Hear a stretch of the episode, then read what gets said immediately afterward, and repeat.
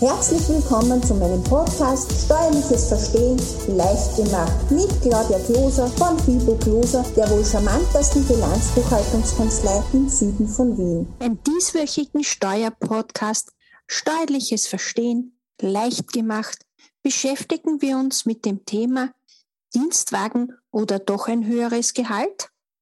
Wann ist für den Arbeitgeber das heißt für den Unternehmer, die Anschaffung eines Firmenwagens vorteilhaft.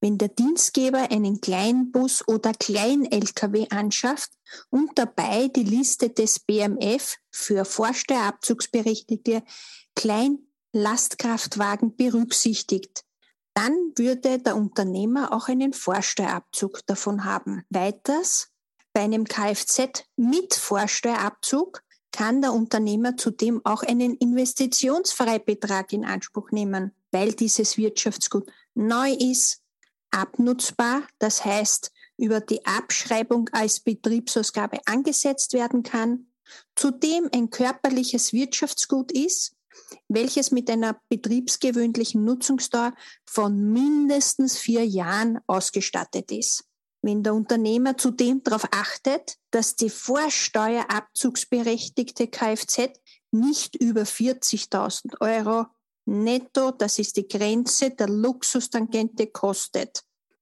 Über diese 40.000 Euro kann diese Ausgabe zudem nicht vollständig dann als Betriebsausgabe angesetzt werden.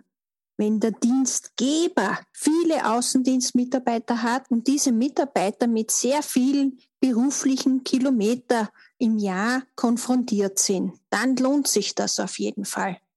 Wenn der Dienstnehmer aufgrund seines hohen Bezuges über die ASVG Höchstbemessungsgrundlagengrenzen kommt, dann entfallen bei dem und Dienstnehmer nämlich auch die Sozialversicherungsbeiträge vom Überhang. Wie oder wo finde ich eigentlich diese Liste, ob ein Kfz vorsteuerabzugsberechtigt ist oder nicht? Geben Sie doch einfach in Dr. Google und Co. die Worte Liste vorsteuerabzugsberechtigte Kfz BMF ein und schon haben Sie alle sieben Business-Zwetschgen schön beieinander. Wie hoch ist eigentlich so ein Sachbezug, wenn die privat gefahrenen Kilometer mehr als 6000 Euro im Jahr sind, hat man kein emissionsarmes Kfz zur Verfügung, das heißt sprich ein altes Auto, dann sind zwei Prozent der tatsächlichen Anschaffungskosten, das heißt maximal 960 Euro, das sind zwei Prozent von 48.000 Euro Anschaffungskosten bei Privatfahrten, über 500 Kilometer monatlich, unter 500 privat gefahrenen Kilometer monatlich, reduziert sich der Wert auf ein Prozent der Anschaffungskosten. Voraussetzung dafür ist auf jeden Fall die Führung eines Fahrtenbuches.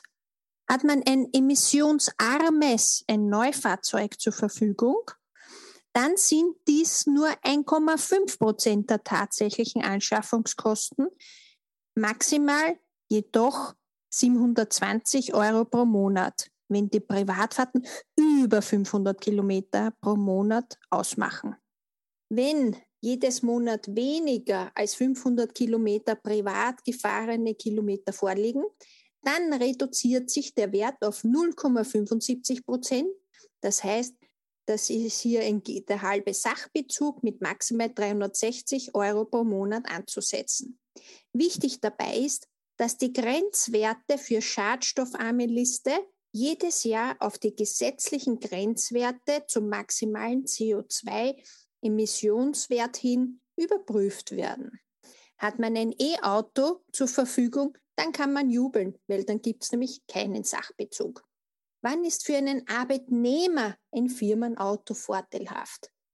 Wenn man das Firmen-Kfz unbegrenzt für Privatfahrten nutzen darf, weil kein Kilometerlimit vereinbart worden ist und der Dienstnehmer eh einen großen Sachbezug verrechnet bekommt.